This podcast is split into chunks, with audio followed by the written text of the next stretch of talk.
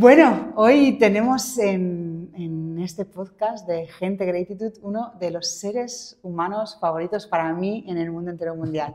Ella es Katy Cobas, es eh, la alumna de, de, Gratitud más veterana y no solo eso, es una persona que ha tenido un montón, un montón de vidas y que ha atravesado un montón de situaciones y que ha adquirido muchos aprendizajes de los que nos encanta disfrutar en Gratitud. Es una de nuestras um, es una de nuestras consejeras.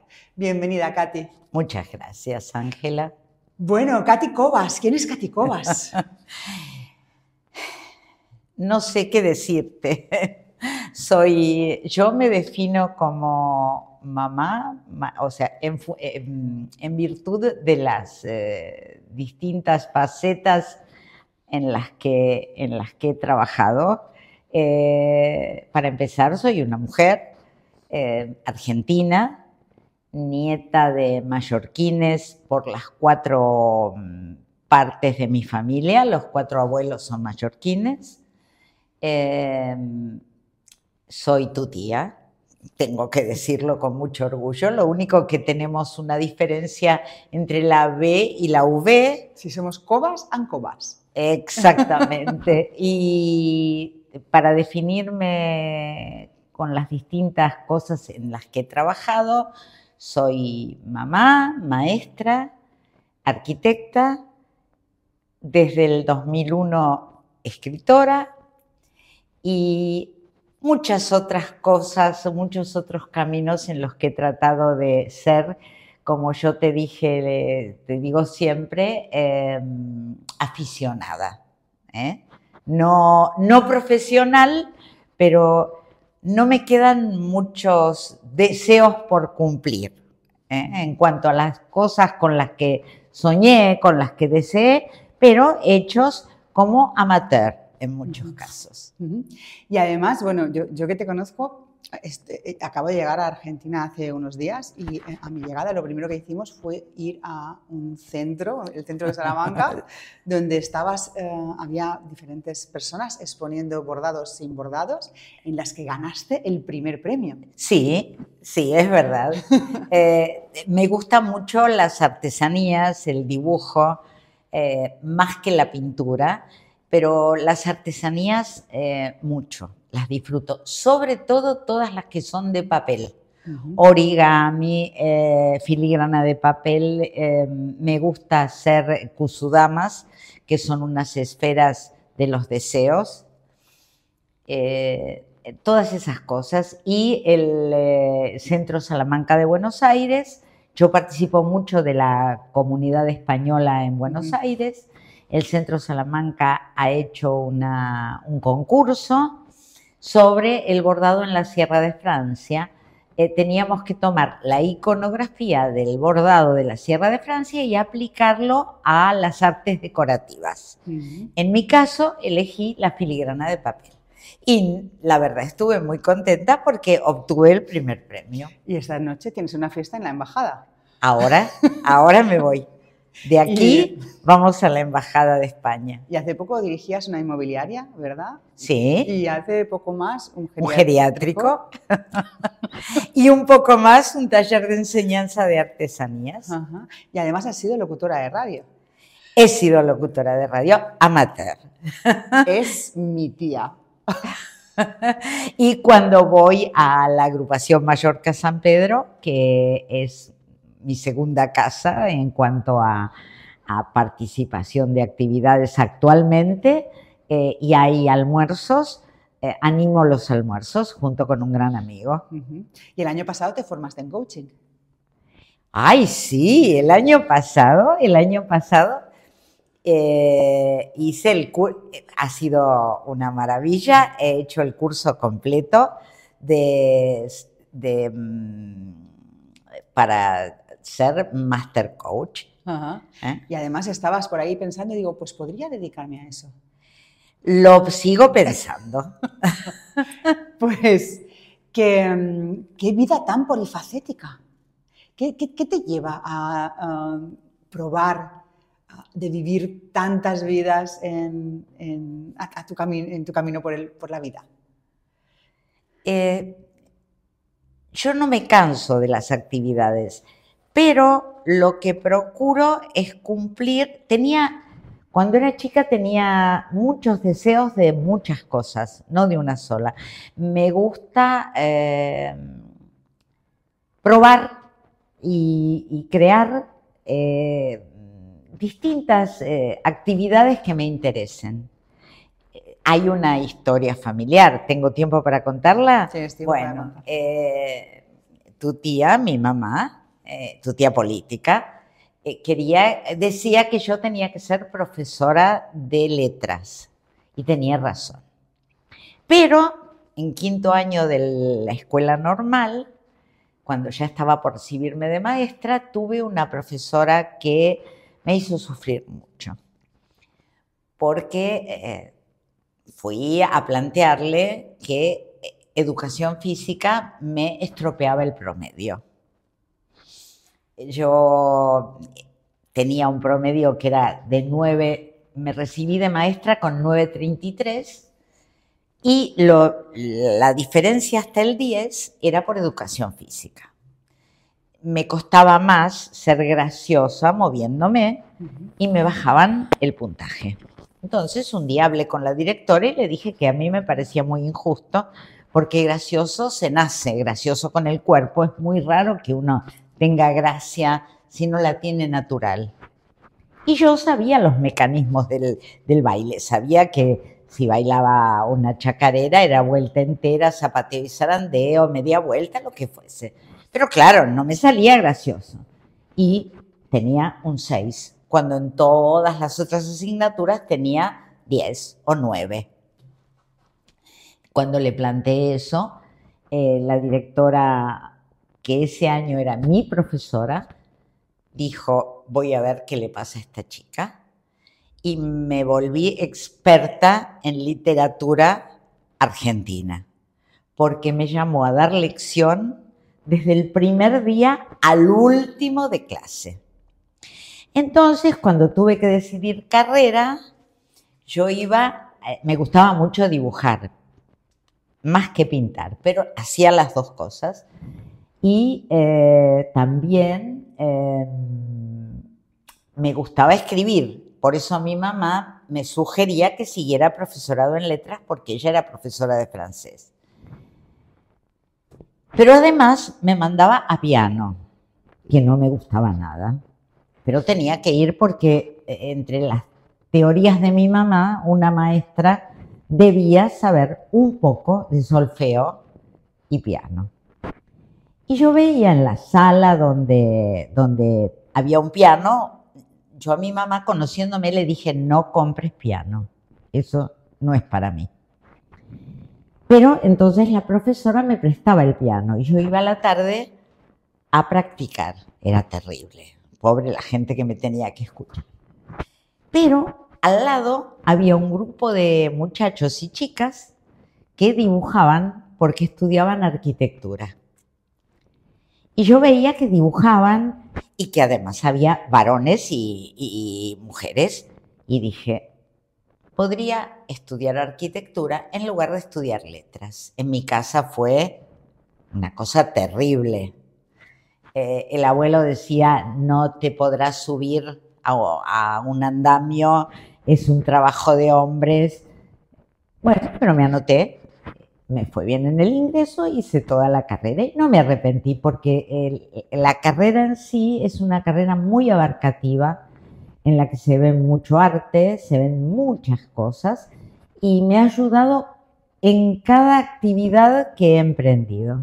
Me desarrollé como arquitecta, pero me ha servido para muchas otras cosas. Y em, además, eh, sé una anécdota de lo que te dijo tu primer jefe cuando... Ah, sí. ¿Cómo era? ¿Cómo era? Cuando estuve en cuarto año, las cosas en mi casa ya no estaban como para seguir financiándome la carrera sin que yo trabajara. Y mi papá leyó en el diario La Nación que había una beca para eh, hacer práctica rentada en obra iba a ganar como un oficial albañil, que era una fortuna.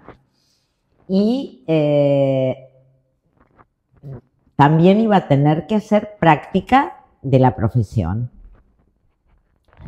Cuando me presenté en la obra, el primer día llevaba unos vaqueros celestes. Era gordita como soy ahora, no era obesa, pero era llenita.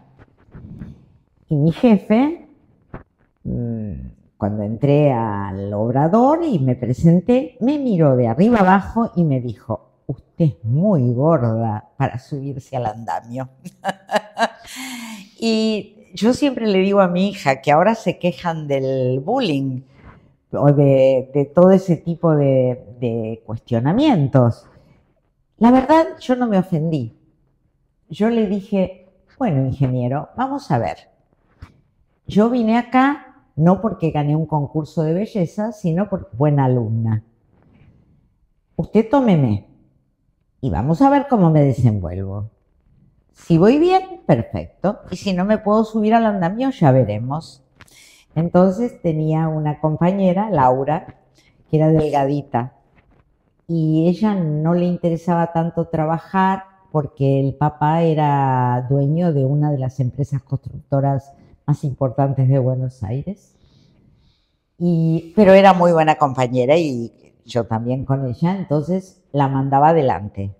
Y donde Laura pisaba los hierros, porque nos mandaban a controlar las losas, donde Laura pisaba los hierros, yo después iba y pisaba. Y no tuve nunca problema. Y aprendí muchísimo. Y además creo que ese señor terminó queriéndote mucho. Ese señor, cuando terminé la, la beca, eh, que fueron dos años, me dijo, ya me llamaba Katy o Katiusha. y me dijo, quiere venir conmigo a trabajar a mi oficina. Yo no me había dado cuenta, pero él le había dado órdenes a los capataces de que me enseñaran el trabajo, a controlar hierros, a revisar eh, ventanas que estuvieran bien selladas, a controlar la yesería, toda la obra. Yo vi la obra desde que comenzaba hasta que terminaba. Se llama, el lugar ahora es feo. Es Lugano 1-2.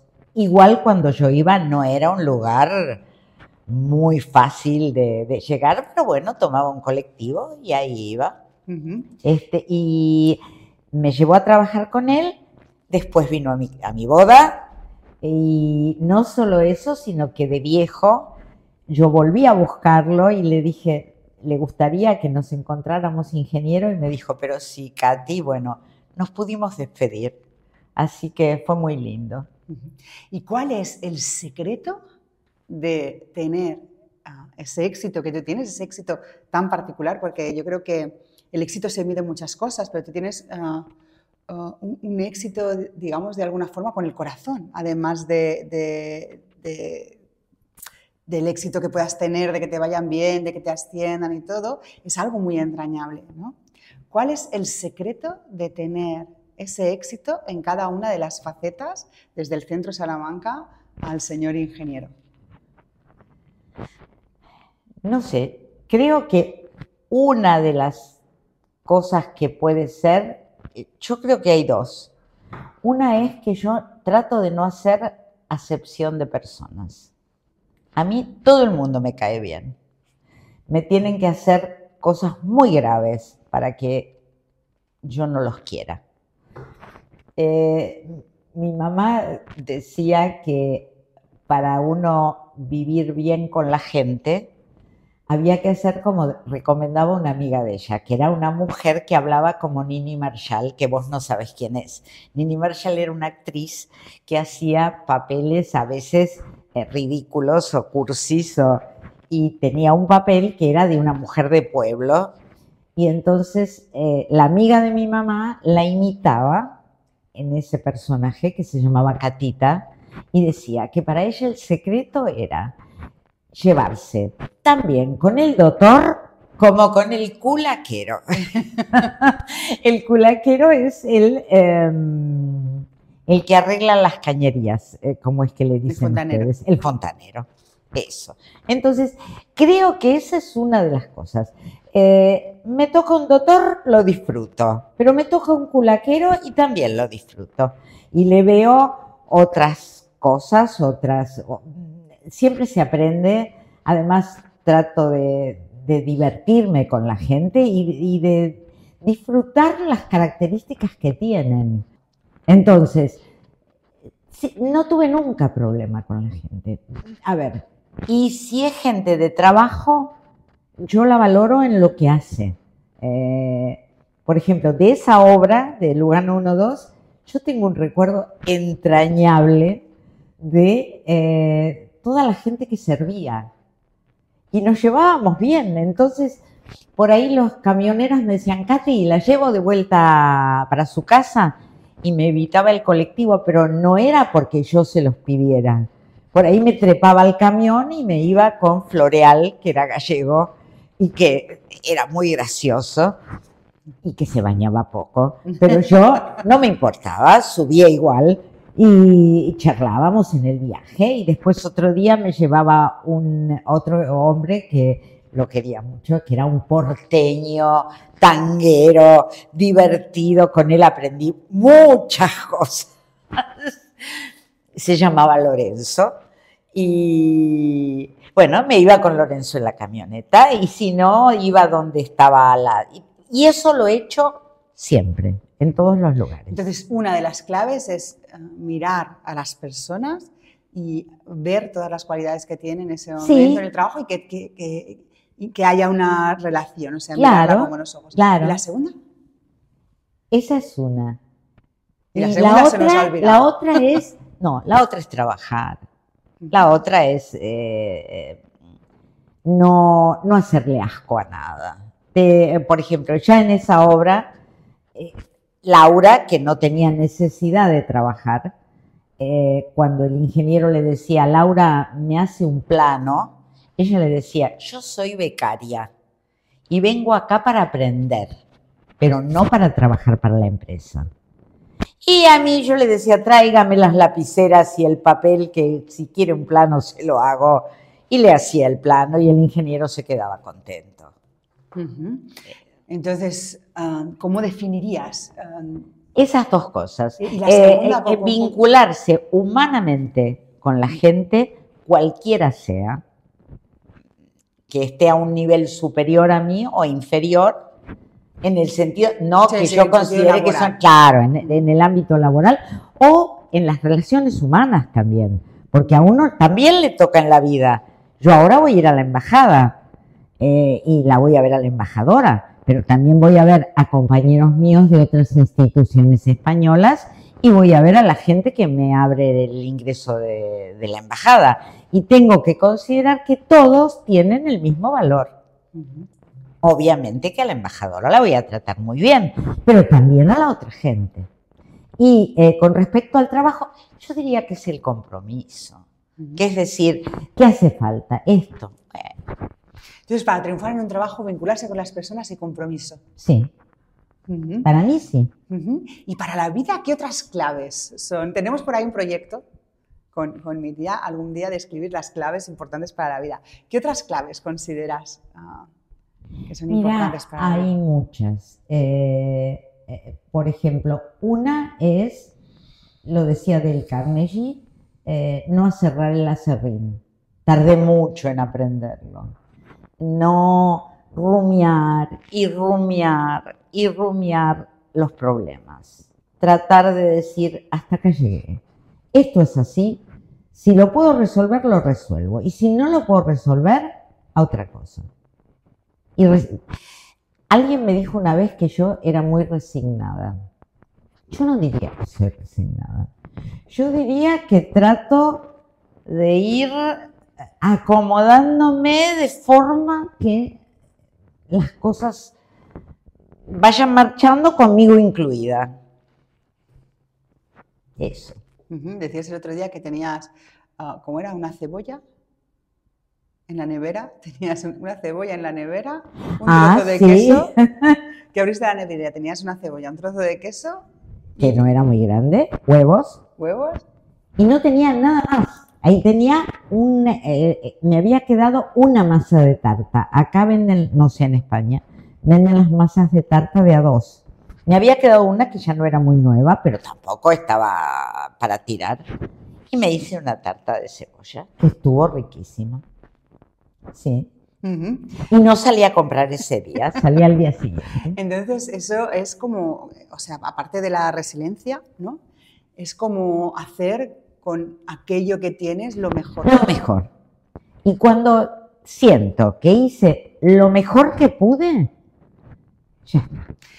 ¿Y, y- y- y en qué Y, y no quedarme callada frente a las injusticias. Tratar de plantearlas lo más educadamente posible, pero hablarlo. No, no me puedo quedar con cosas adentro. Creo que es el secreto de estar tan sana a la edad que tengo. O sea, no quedarte con cosas adentro. No, no, no. Yo tengo que arreglarlo. Y si al otro no le gusta lo que le voy a decir, bueno, lo siento, tendrá un trabajito. Pero, y lo hago con quien sea, con la directora de escuela, con los jefes, con los maridos, con los hijos, con, con quien sea. Mira, esto que pasa me parece que no es lo mejor. Tendríamos que ver cómo podemos hacer. O me ha dolido. O me has mortificado. ¿Pensaste bien lo que me estás diciendo? Bueno, además tienes una familia Almodóvar, ¿no? Tengo una familia Almodóvar. ¿Qué, qué te apetece, si es que te apetece compartir algo de tu familia Almodóvar? Ah, bueno. Yo estuve casada 36 años con un compañero de la universidad, del que me enamoré el primer día de clase porque me pareció buenmosísimo y lo perseguí hasta que logré que se convenciera que yo era para él. Fue, es la realidad. Eh, siempre cuento una historia del día que lo vol... A ver, es una persona que tiene mucho mérito porque ha estudiado en la universidad no teniendo mucho apoyo familiar y es arquitecto y de los buenos. Además es muy buena persona y además, como ya dijimos, es buen mozo. Y juega a los bolos fenomenal. Es verdad, porque ahora lo has visto. Eh, y bueno, eh, nos ayudamos en la carrera. Él, él en un sentido, yo en otro, mientras no éramos novios, éramos amigos. A mí me encantaba, pero éramos amigos. Terminamos de, nos recibimos y un verano en Mar del Plata lo veo salir del mar con un bañador verde y blanco y yo dije, ¡oh! Y yo estaba con una amiga que después fue la madrina de mi hija y le dije, andate. Y empecé, vos no pensaste que podríamos ser el uno para el otro, somos tan parecidos. Y bueno, se dejó querer.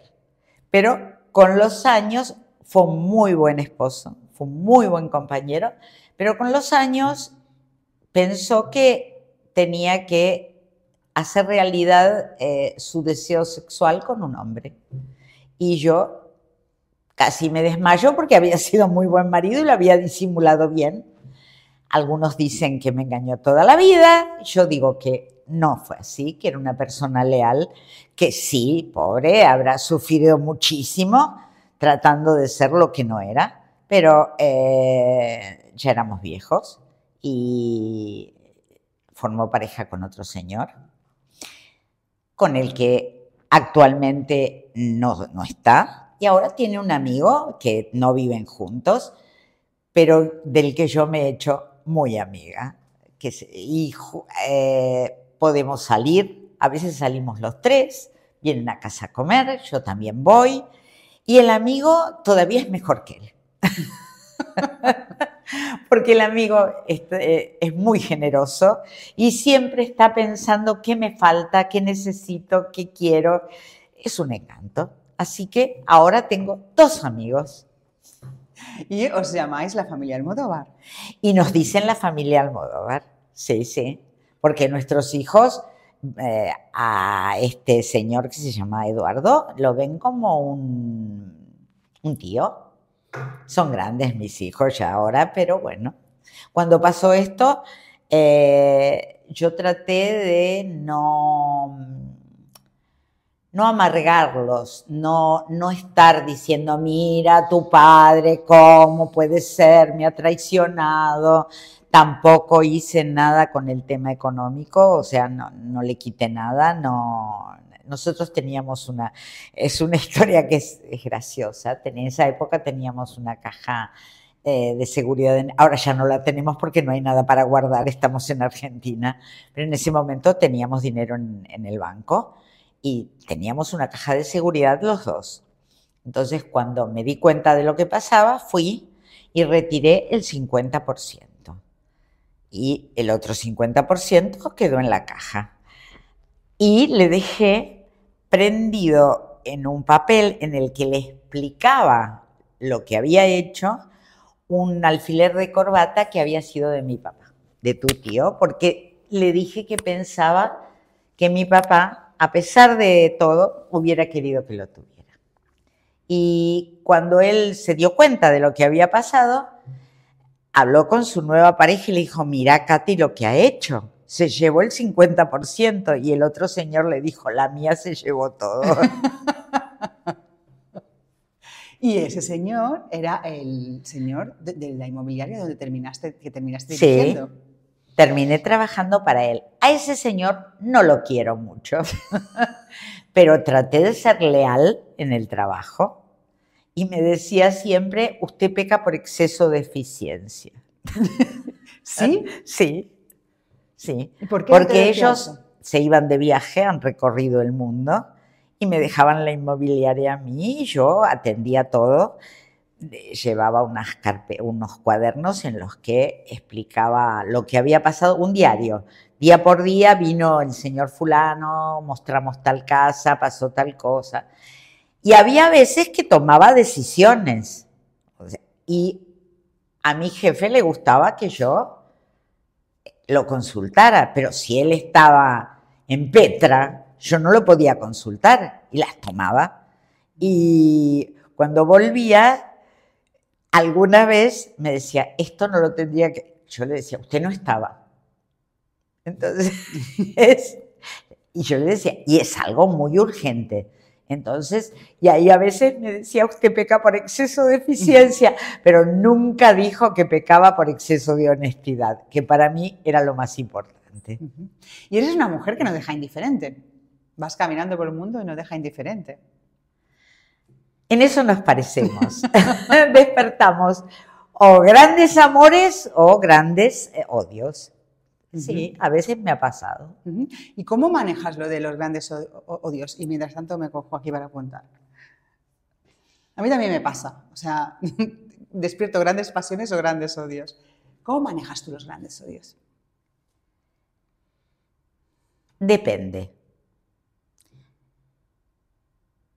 Si me hacen algo que influya en mi trabajo o en mi diversión o en mis aficiones, lo hablo.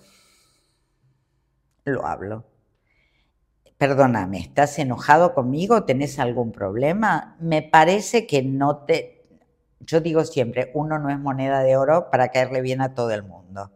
Entonces así empiezo el diálogo. Perdóname, yo sé que uno no es moneda de oro para caerle bien a todo el mundo. Pero como tenemos que estar en este lugar, sería deseable que mínimamente seamos educados o armónicos. Decime qué es lo que te fastidia tanto que te hace reaccionar conmigo de esta manera.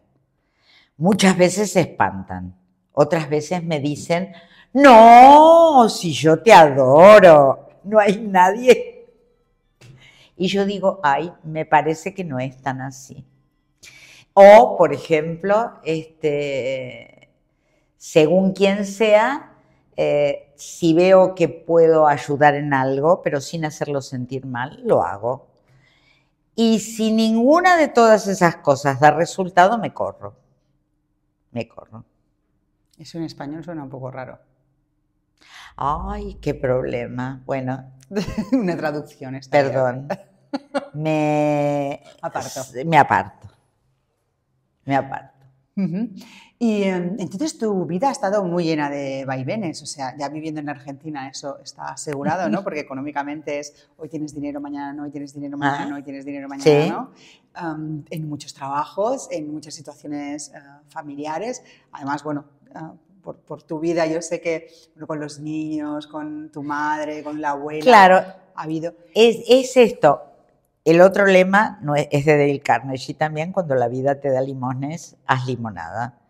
No pudimos tener hijos biológicos y adoptamos.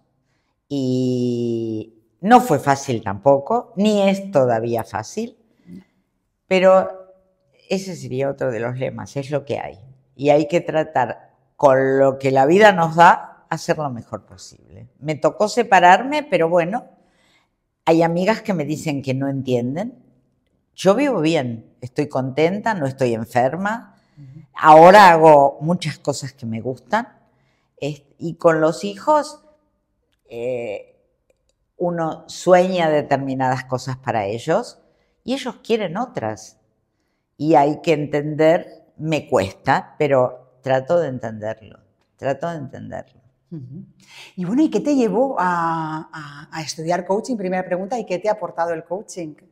a ti que ya venías con una sabiduría acumulada interesante? El coaching me aportó muchas cosas porque los argentinos somos muy psicologizados.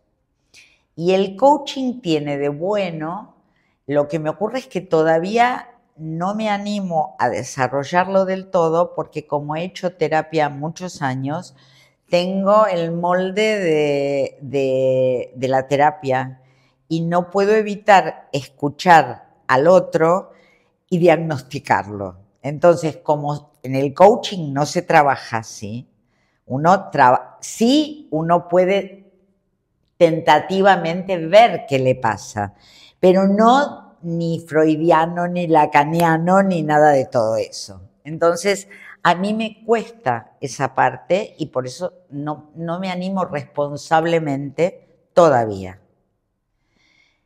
Pero eh, una de las cosas que aporta es el aprender a escuchar, que es muy importante, el aprender a preguntar y es muy interesante cómo la otra persona saca de dentro lo que a veces ni siquiera sabía que tenía.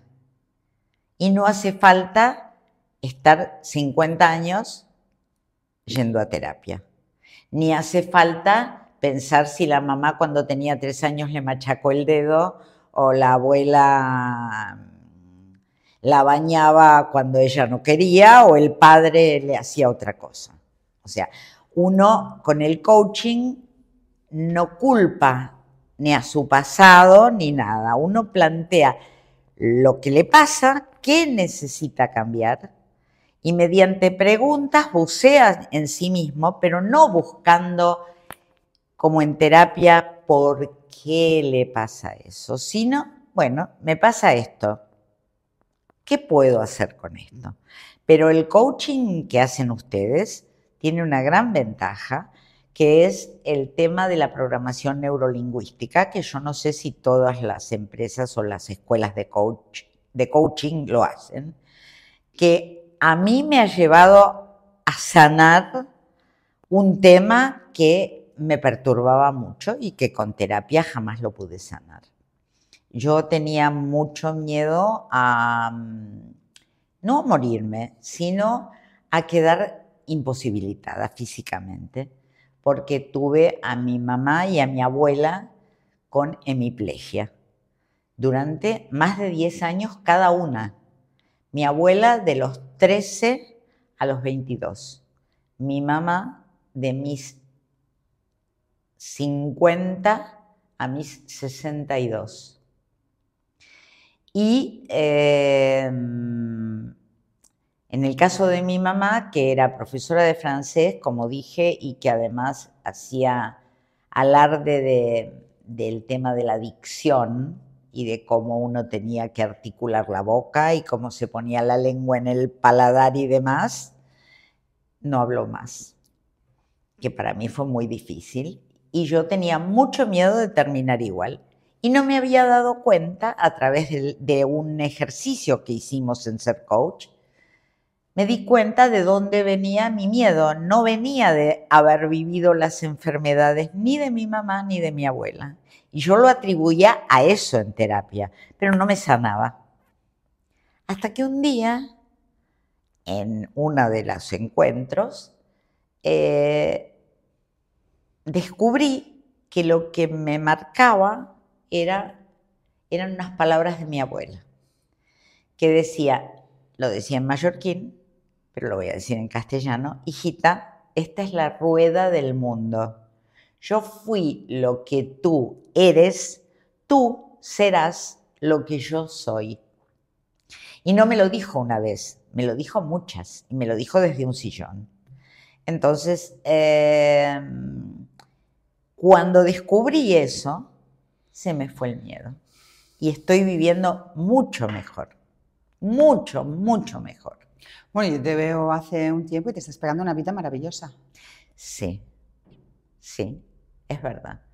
Otra cosa que también influye o ha influido en mí ha sido la personalidad de mi papá, que ha sido un hombre, no lo he oído nunca quejarse, nunca. Trabajador y no solo eso, sino emprendedor, tratando de ir adelante. Y cuando le ha ido mal, ha buscado la vuelta para salir de otra todo eso también no es solamente lo que uno aprende, sino lo que ve. ¿Mm? Bueno, y además tenías eh, en tu infancia un grupo de mujeres muy potentes a tu alrededor, ¿no? Antes de que a tu abuela le, ocurriera lo que le ocurrió.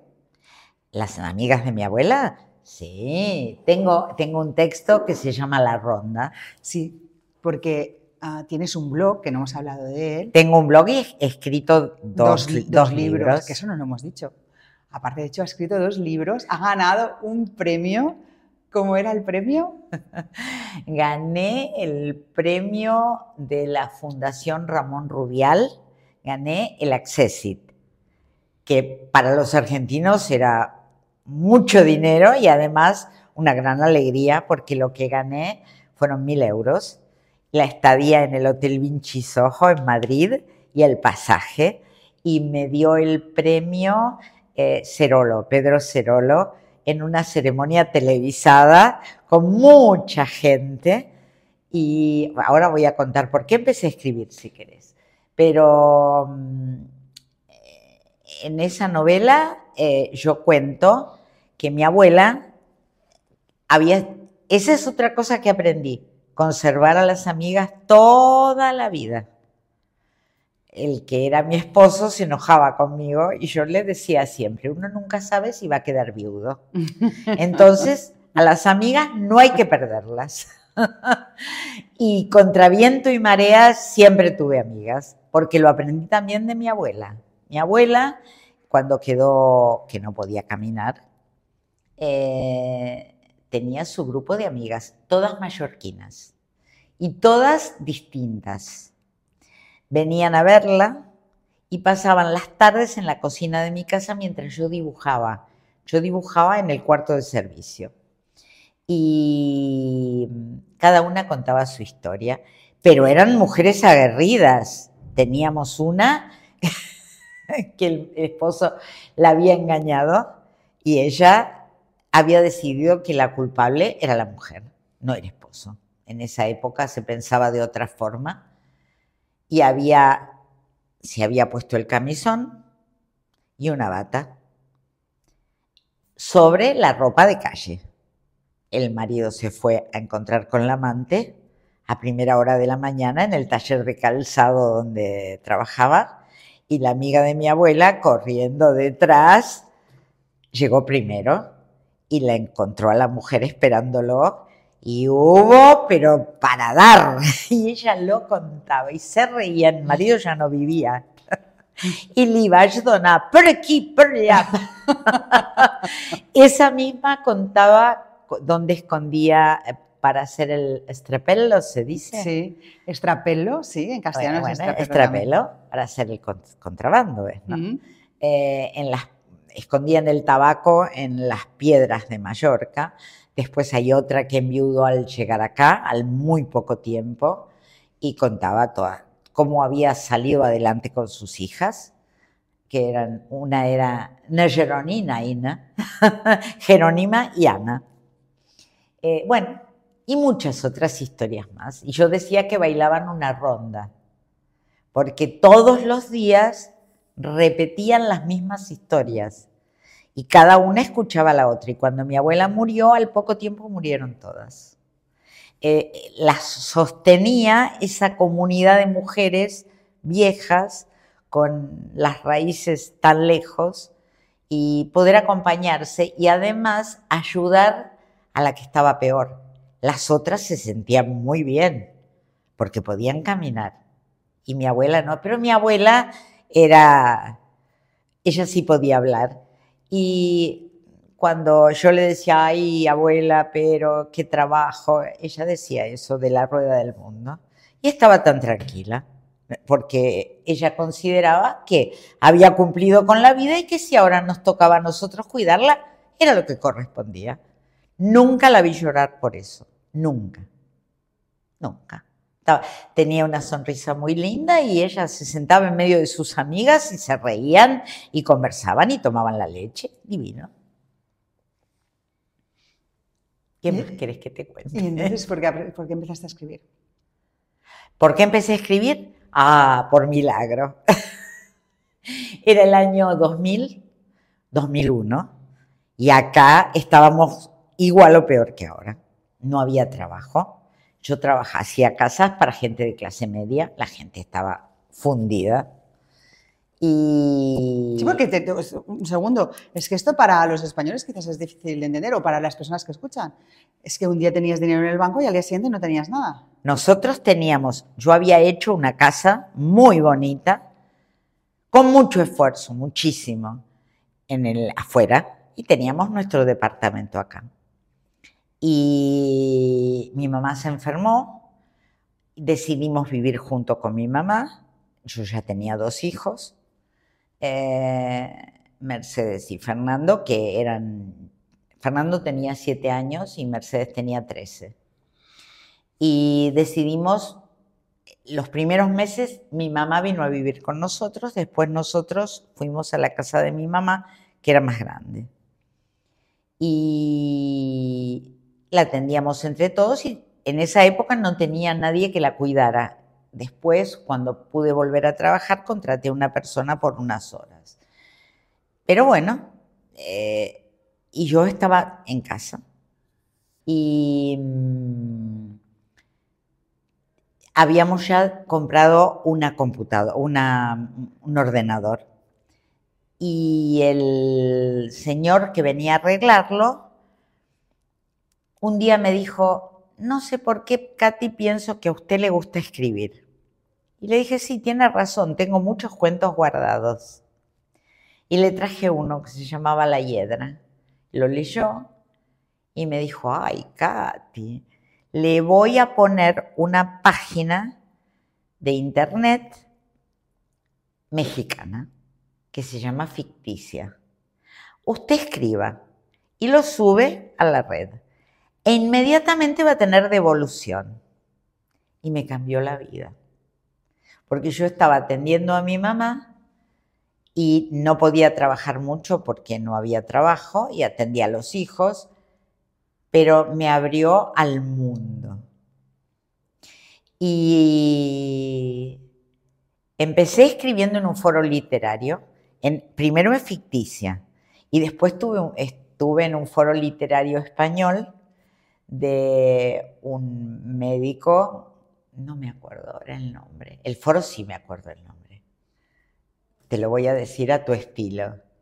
Sensibilidades. Sensibilidades. Sensibilidades.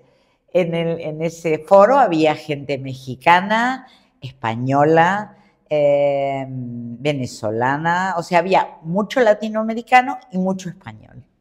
Y este hombre nos coordinaba.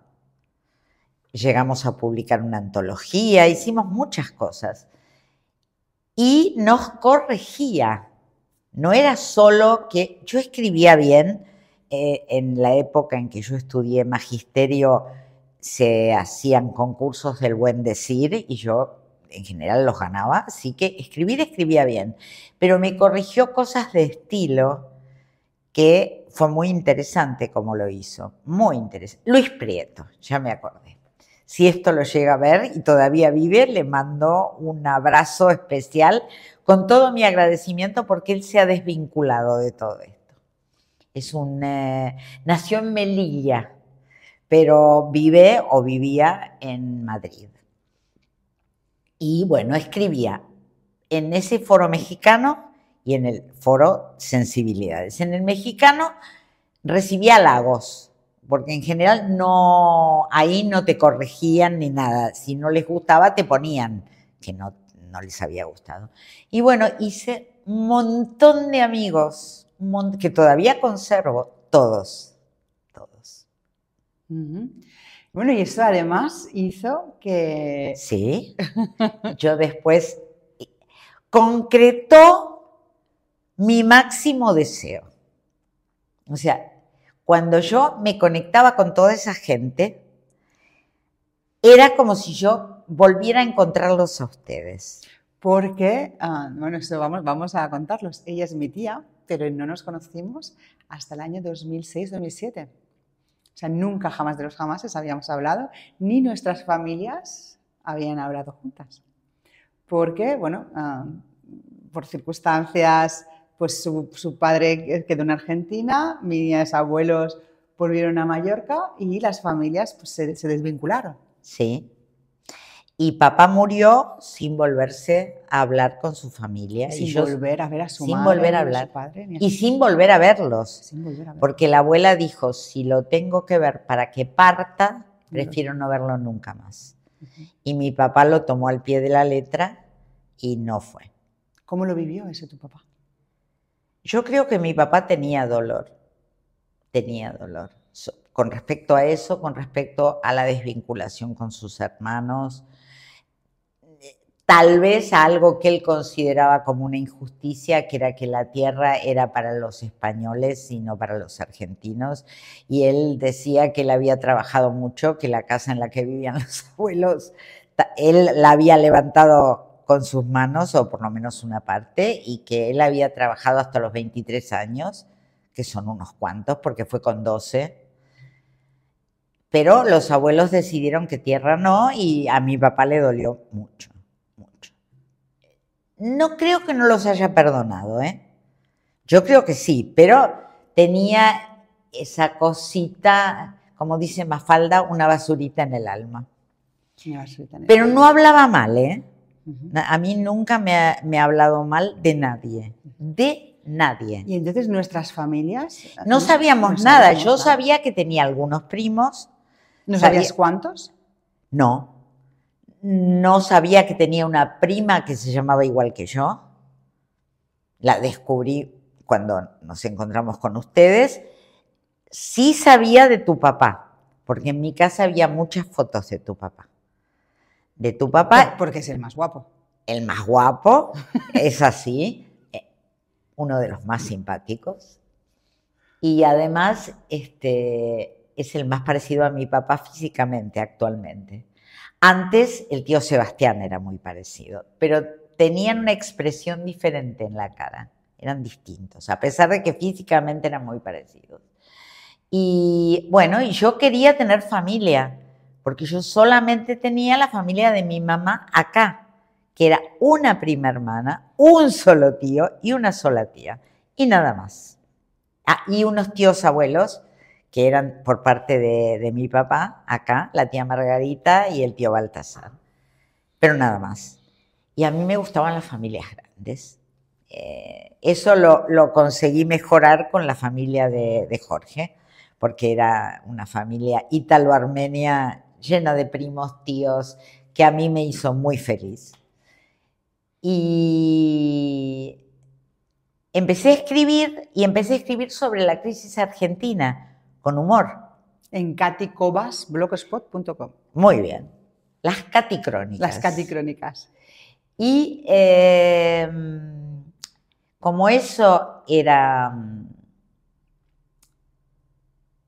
a ver, empecé a escribir la crisis argentina con humor. Por ejemplo, contaba eh, Se me achicó el jabón, monólogo de un culo clase media argentina, que se quejaba por eh, cómo iba siendo cada vez peor el papel higiénico, y otra serie de cosas así graciosas, para mí graciosas, pero para el público también. Cuando el país mejoró, porque Argentina siempre mejora, me quedé sin tema, porque ya la crisis no valía, y empecé a hablar sobre lugares de Buenos Aires, a hacer investigaciones y a combinar la arquitectura con el humor y con anécdotas que resultaran interesantes al lector. Una de las cosas que siempre me propongo es de, sobre todo después que pasó la crisis, es que el que me lee aprenda algo. Algo, no importa mucho, una cosita.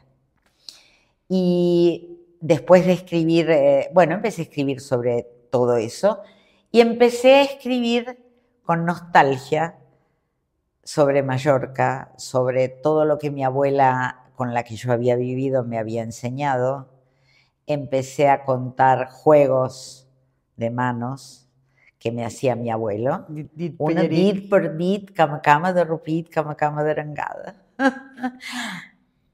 que yo se lo enseñé a mi sobrina política y un día la encontré en la playa haciéndole el dit por dit de mi abuelo a una sobrina nieta que tenía por parte de ella. Y me emocionó mucho pensar que eso venido de allá tan lejos, ahora lo tenía y gente con otra manera de, con otra cultura. Eh, me leyó un señor que se llamaba Javier y me dijo si me interesaría. ¿Sigues en contacto con Javier? No. Sí, sí. sí. No, no me acuerdo el apellido, es de Marrachí. Sí, sí. No seguidísimo, pero cada tanto sí. Eh, Javier me preguntó si me interesaría participar de un reportaje y me contactó con IB3. Y me hicieron un reportaje y tu madre me escuchó en la radio. Y vos al día siguiente me pusiste una notita en el blog. Todo, todo esto está documentado. Y ahora contalo vos. y entonces, bueno, le puse, pues mi familia se alegró mucho cuando, porque sí, nosotros sí sabíamos que existías. Y mm, creo que Natalia también, que es otra prima, o sea, algo había. Y entonces, bueno, pero no sabíamos dónde vivías ni cómo. Yo había intentado localizarte un montón de veces y, y nunca lo había conseguido justo yo creo que dejé de buscar cuando tú empezaste a publicar. Y mira, me emociono. y, nada, nos alegramos un montón. Y yo fui a escribir eso, hablar dos o tres veces por teléfono y coger un avión. Por eso te llamamos la adelantada. Cuando yo empecé a escribir, dije que era como los adelantados españoles que habían venido a América, porque ella fue la primera que vino Vino enseguida y vino osadamente, porque ella tampoco sabía si nosotros éramos buenos, malos, si le íbamos a pegar, si la íbamos a tratar mal, qué nos iba a pasar. Y mi mamá, que no hablaba, la miraba y me decía quién era esa chica que estaba durmiendo en casa, que no, no entendía quién era, y yo le decía, es la nieta de tu cuñado Antonio. Ah, y ahí más o menos se daba cuenta. Eh. Y entonces desde allí establecimos una muy buena relación y en estos momentos es una de mis personas favoritas en el mundo entero mundial. Muchas gracias. y además de que, de que, curiosamente, pues es algo que a mí me llama muchísimo la atención, que es que sin habernos criado en, el mismo ambiente, sin, habiéndonos criado en distintos países de distintas generaciones, de distintas edades, con un entorno sociocultural totalmente distinto, los parecidos que tenemos la, una con la otra. Sí. Y lo que nos reímos juntas. Mucho. Eh, yo escribí eh, unas crónicas de ida y vuelta a Buenos Aires en las que cuento el, eh, la venida de Ángela, que fue la primera, y después la venida de sus padres y de su hermana, y después nació Miguel, y seguimos escribiendo. Y nos mandó este una mantita, la mantita para tapar a mi hijo de colores, porque decíamos que era un niño de colores. Claro. Miguel. Y vosotros vinisteis, pudiste estar en la casa Nosotros de tu familia. estuvimos en, en la casa familiar y ellos habían conservado, que es algo que para mí también tiene mucho valor. No sé ahora si todavía Sí, está. está, está. Bueno, me mandaron a los, al, al día siguiente de habernos encontrado, me apareció una foto con el nombre de mi papá pintado con cal Tomás. Y lo habían conservado. Y a mí eso me... Yo creo que mi papá lo escribió en señal de, rebel- de rebeldía, de, de querer, o sea, a mi papá le gustaba el campo, pero quería, era ambicioso. A ver, con una ambición mediana como la mía. A ver, en Mallorca, en aquellos tiempos, a principios de la guerra civil, eh, creo que había poco que rascar. Él vino en 1936, en noviembre, Ujú.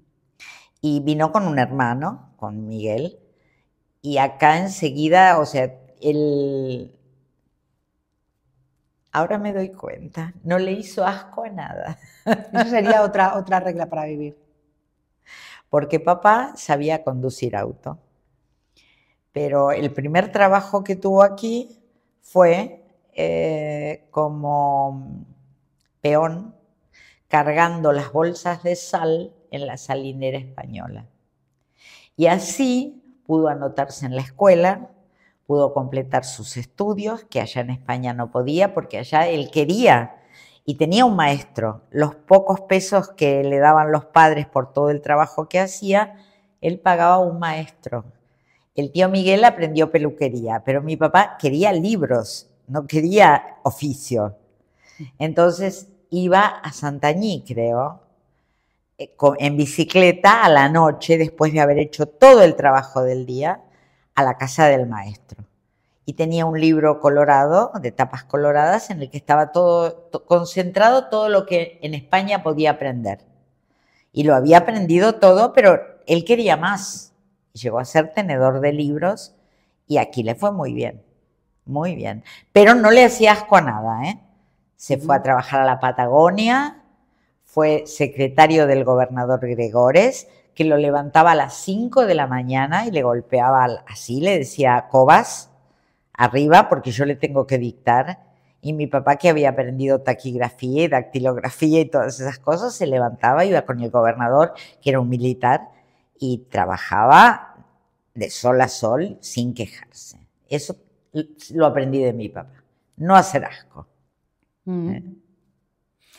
Entonces, esta sería otra regla. Es llevarte bien con los de tu alrededor, no hacer asco a los trabajos, comprometerte. Comprometerte, eh, eh, tratar bien a todo el mundo, tanto al doctor como al culaquero. Y darse cuenta, que yo creo que, que todo tiene una vueltita y que uno tiene que, mm, de lo que tiene, hacer lo mejor posible. Y si no se puede hacer más, estar contento. Y bueno, ¿y qué, te- qué más te gustaría contar en esta entrevista que no te haya preguntado? ¿Qué me gustaría contar? Mira, que estoy muy contenta con tu visita y la de tus hijos, que me ha hecho muy bien, que me da mucha vida. Y también que estoy consiguiendo un- una vejez que espero que se prolongue con salud. Eh, Ah, y no guardarse las cosas. Esa no era otra regla era otra. que, no sé, algo más, que yo, mm, está ese- esa poesía que dice, vida nada me debes, vida estamos en paz, yo la podría recitar. Eso es muy interesante. Para, también para, para estar, estar bien una con uno mismo, ¿no? La vida nada te debe. ¿Cómo es? Es una poesía muy famosa, pero no me acuerdo toda la poesía, pero en una parte dice, vida nada me debes, vida estamos en paz. Es un punto interesante. Y yo me siento así. Yo siento que a mí la vida no me debe nada, porque he hecho en chiquito todo lo que quise. todo, inclusive un viaje largo por Europa, del que me debo Italia, que no me importa. Este sí no voy, porque, eh, como digo yo, no he estado en la cueva, como es que se llama la Gruta Azul, pero he estado en la Cova Blava, que es eh, la, la, gruta azul de los mallorquines, en la isla de Cabrera, y para mí fue precioso. Y con eso me doy por... He reencontrado a mi familia, he tenido hijos, he conocido el amor, eh, tengo muchos amigos, tengo salud. Mm, he hecho de esas aficiones la locución, el escribir, el dibujar, el pintar, el tener artesanías. Todas esas facetas las he desarrollado en la medida en que he podido y ya está. Y ahora trabajo mucho para la difusión de las islas y, eh, mm, escribo para la región internacional como corresponsal de los Baleares en el mundo, cosa que me pone muy contenta y para mí es un honor.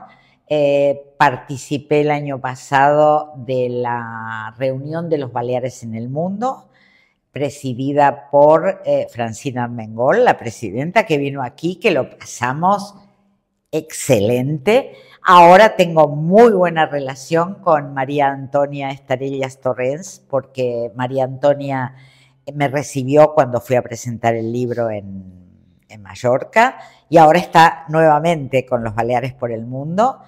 Eh, hicimos este año una mm, transmisión de las dos orillas y con gente de Uruguay, de Chile, de Cuba, de un montón de lugares y la conduje y la verdad para mí es un honor. Entonces, la verdad que no, la vida no me debe nada. Muchísimas, muchísimas gracias por, esta entrevista. Ha sido un, verdadero placer. Y ahora momento, momento publicidad. ¿No? Que... Um, Gratitude. Que, que, A mí me ha hecho, eh, vos decís que me encontrás mejor que en otras épocas. Y es, entre muchas otras cosas, pero esa es muy importante, lo que hice con gratitud. Porque eh, primero me sanó ese terror que tenía, no puedo entenderlo. Y después aprendí un orden de prioridades distinto, a darme más lugar a mí, a, seguir. Yo vivía mucho en función de, toda mi familia y sigo viviendo, pero lo tomo de otra manera. Le quedo muy agradecida. Muchas gracias. ¿Y qué le dirías a alguien que está pensando en formarse en coaching? Que hacerlo tiene dos ventajas. Si después vas a ser coach, bueno, tenés un medio de vida y muy bueno, y muy bueno. Porque se trabaja muy bien, porque además se puede trabajar sin siquiera tener un lugar eh, físico para trabajar. con un ordenador es suficiente porque se puede hacer coach eh, o coaching eh, a todas partes del mundo. De hecho, si termino de hacer lo que me falta para poder obtener este, las certificaciones, pienso hacerlo. Yo no lo he hecho porque soy muy responsable, eh, pero se puede hacer y uno gana dinero y mucho. Ojalá yo estuviera certificada porque creo que no me iría mal. Estoy convencida. Ahora, aunque no sea así, el primer coaching fundamental que uno aprende es el de uno mismo. Y también sirve mucho para coachear a los que nos rodean. Muchas veces el hacer preguntas en lugar de decir, porque vos tenés que hacer esto de tal manera, de tal manera, cuando uno logra serenarse y pensar, esto que estás haciendo, ¿Por qué lo haces así o asado? Totalmente. Es muy útil. Hijos, padres, esposos, amigos, Así que lo recomiendo totalmente, a pesar de que en mi caso lo hice levantándome A las 3 de la mañana. a las 3 de la mañana. Todo un mérito. ¿Eh? ¿Y por qué, si alguien tuviera que tendría que estar, eh, estudiar coaching, le recomendarías Gratitude? Aparte de porque eres mi tía. Primero porque soy tu tía, pero además de eso por otras cosas. Porque yo lo, lo hice con vos y con Diego. Punto uno, no volausa. Decilo en castellano. No queremos ser. No, no, no, no, no. no tenemos, no somos más que los demás. Se dan tanto con el doctor como con el culaquero. Eh, uno los siente cercanos, pese a todo lo que saben, que es muchísimo. Pese a todo lo que se han formado, que es muchísimo. Ese sería un punto. El segundo punto son muy claros para enseñar. Eh, y cuando uno va tomando los jalones de, de lo que hacen, es hermoso. Después, los materiales hermosos. Yo tengo tu cuaderno arriba de mi mesa y nunca lo quité, nunca lo quité. De ese cuaderno me encanta la frase de la abeja, decila vos. La de, la de que, te- ahora me has pillado, la de que eh, dinámicamente la abeja no puede volar. Muy bien, Que dinámicamente la, la Muy abeja bien. no puede volar y sin embargo vuela. claro. Dinámicamente por su peso, por su Con constitución, las alas, pero como ella no lo sabe, vuela. ella vuela. A mí me parece hermosa, hermosa. Y además es un muy lindo material que me llegó enseguida, me llegó enseguida, tuvieron mucha responsabilidad y además lo pasamos fantástico. También ahí coseché amigos, Ujú. ¿eh? Ahí también. Y es muy lindo porque eh, uno sigue conectado y se ayuda y eh, bueno, nos vamos contando los éxitos que vamos teniendo eh, en distintas cosas. Así que yo le estoy muy agradecida a Gratitude. Muchísimas gracias. Muchísimas gracias por, por esta entrevista, muchísimas gracias por ser parte de la comunidad de Gratitude y por mi parte, pues todo un, todo un honor que hayas invertido tu tiempo en esta entrevista, en Gratitude y sobre todo todo un honor ah, que seas mi tía.